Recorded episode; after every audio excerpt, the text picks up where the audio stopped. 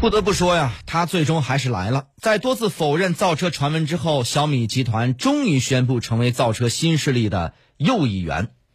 三月三十号，小米在港交所公告称，拟成立一家全资的子公司，负责智能电动汽车业务，首期投资为一百亿元人民币，预计呢未来十年投资额一百五十亿美元，约合人民币一千亿美元。啊，一千亿人民币。那么，雷军呢亲自兼任智能电动汽车业务的 CEO。实际上呢，小米造车传闻已久了。今年最早的消息呢是在二月十九号，小米已经确定造车，视其为战略的决策，这个战略级的决策，由小米集团创始人雷军亲自带队。狼来的故事听多了总是没人信的，但是股民散户除外。作为小米股东的多巴胺，每次只要一有小米造车的新闻发布，小米的股票就要大涨一波。然后呢，公安部再发一澄清的声明，看似被动，实则雷总心里也是美滋滋的。三月二十五号，又有外媒报道称，小米集团正在与长城汽车谈判使用其工厂生产汽车。第二天，老套路，小米集团公安部的总经理徐杰云又在微博回应此报道说，完全是啊这个假消息。打脸来的总是那么快啊！被称为完全的假新闻的，在昨天晚上，二零二一小米春季发布会的第二场作为压轴公布，风头显然已经压过了全新一代小米 Max。雷军表示啊，我决定亲自带队，这将是我人生中最后一次重大创业项目，我愿意押上我人生所有积累的战绩和声誉，为小米汽车而战。小米高调宣布造车，雷军赌上全部声誉，对此你怎么看呢？在私家车九九九的微信公众平台回复“造车”两个字，回复“造车”，跟你看篇分析文章。好，我们继续走进今天的私家车看天下。欢迎收听谢飞带来的《私家车看天下》，大家好，我是裘振海。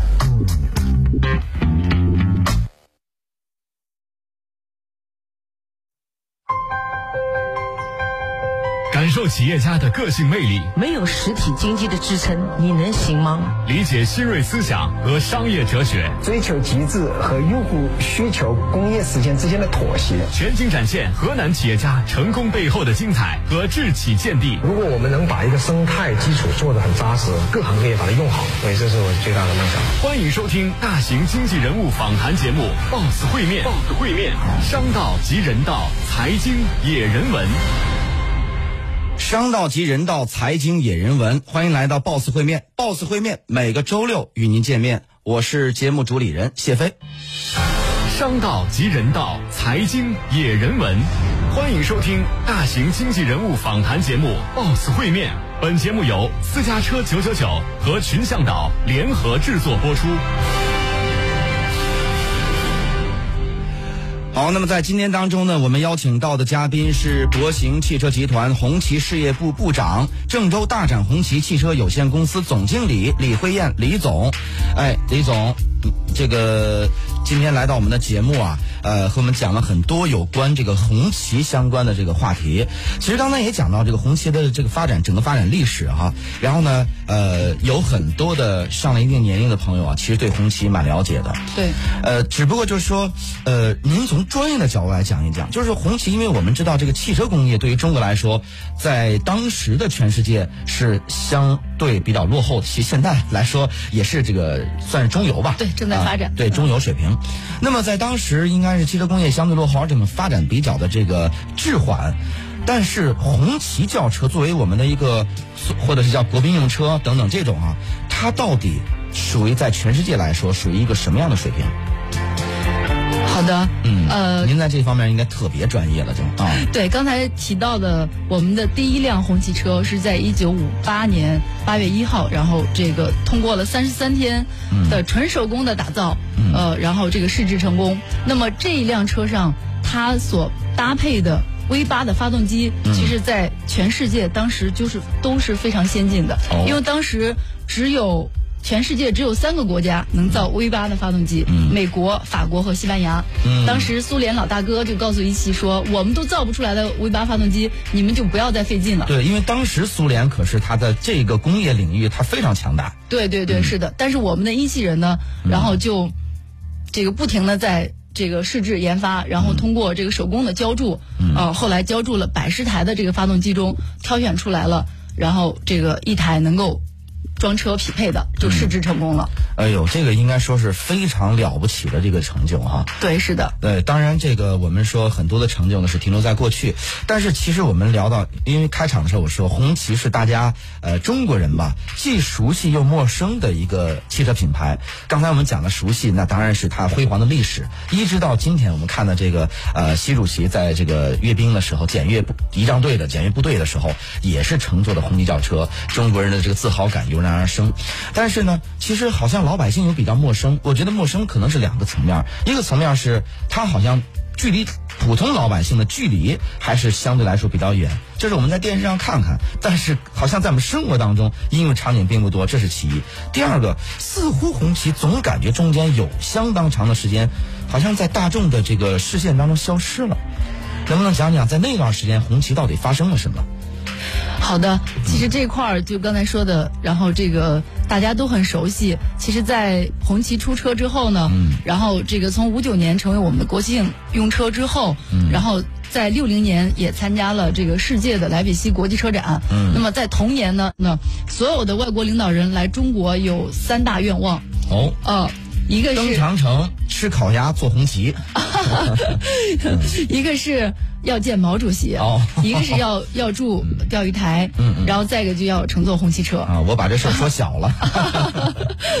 所以包括当年一呃，包括一九七二年，嗯呃，美国总统尼克松来访华的时候，他当时说要带他的这个这个车辆嗯到国内，当时周总理就告诉他说，我们有我们自己的红旗车，非常好的车，不嗯你用感受一下对你不用带车来了。所以说当时是周总理亲自率了五十辆的红旗车，嗯然后来这个迎接。这个尼克松访华，嗯呃，当时也在世界上引起了这个轰动。哎呦，确实不错。但是刚才咱们就说了，就是这个红旗，因为我印象当中啊，就是在很多很多年之前，可能应该九几年的时候吧，嗯当时红旗实际上它用了这个奥迪的这个。呃，它的这个这个底盘儿，然后呢，其实生产了一款就是红旗轿车，对但是车型其实跟奥迪有点儿就是相似，对对对这个好像是最接近老百姓的一款红旗车，对再后来呢，好像就是有相当长的时间里边儿，就是在市面上最起码是很难见到红旗。我不知道那个时候的战略是怎么去调整。当然，后来逐渐又回归到我们现在叫做新红旗了。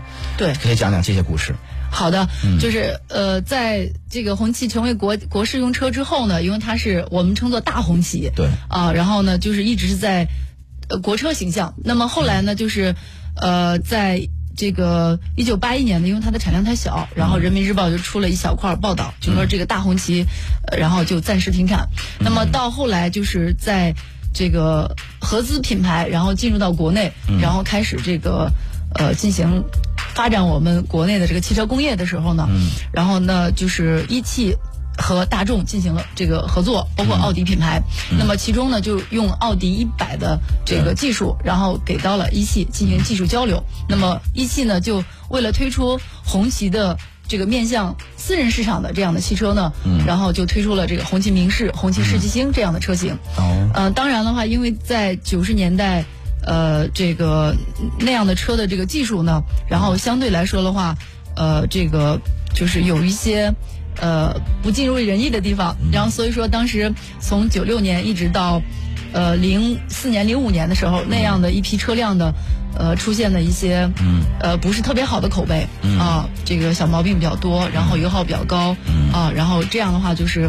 呃，它当时呢跟就是涌进国内的这样的其他的合资品牌去比的话，车型也显得老土。所以说呢，在零四年、零五年的时候，就逐步的，然后就又停产了。嗯那么当时的话，也是一汽，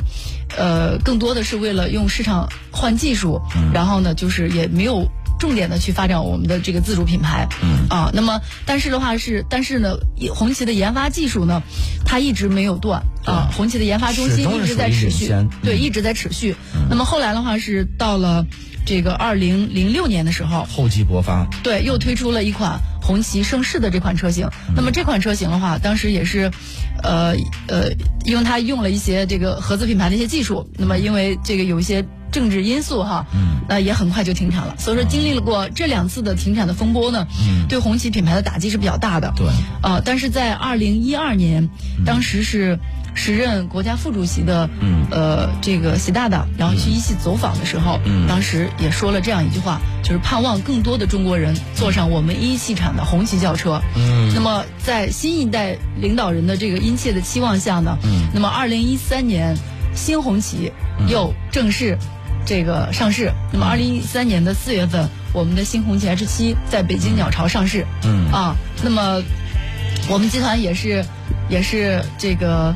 就是跟随着红旗品牌这么多年，刚才说了红旗的这么多的这个历史，那么就从二零一三年开始，我们又见证了新红旗的这个腾飞。嗯啊，那么新红旗，呃，这块儿呢也是从二零一三年到二零一七年，呃，也经历了一点波折，就是哎当时只有一款车型，我们卖了五年。 所以呢，这个关于这个新红旗，其实大家呃，尤其现在年轻的朋友，可能了解更多的，除了在电视上看到这个大红旗以外，还有更多的这是新红旗。现在市面上逐渐红旗车也开始多了起来，而且关于红旗的这个展厅也逐渐多了起来。有关新红旗的这中间的一些故事，我们广告之后请李总再来给我们讲一讲。广告之后继续回来。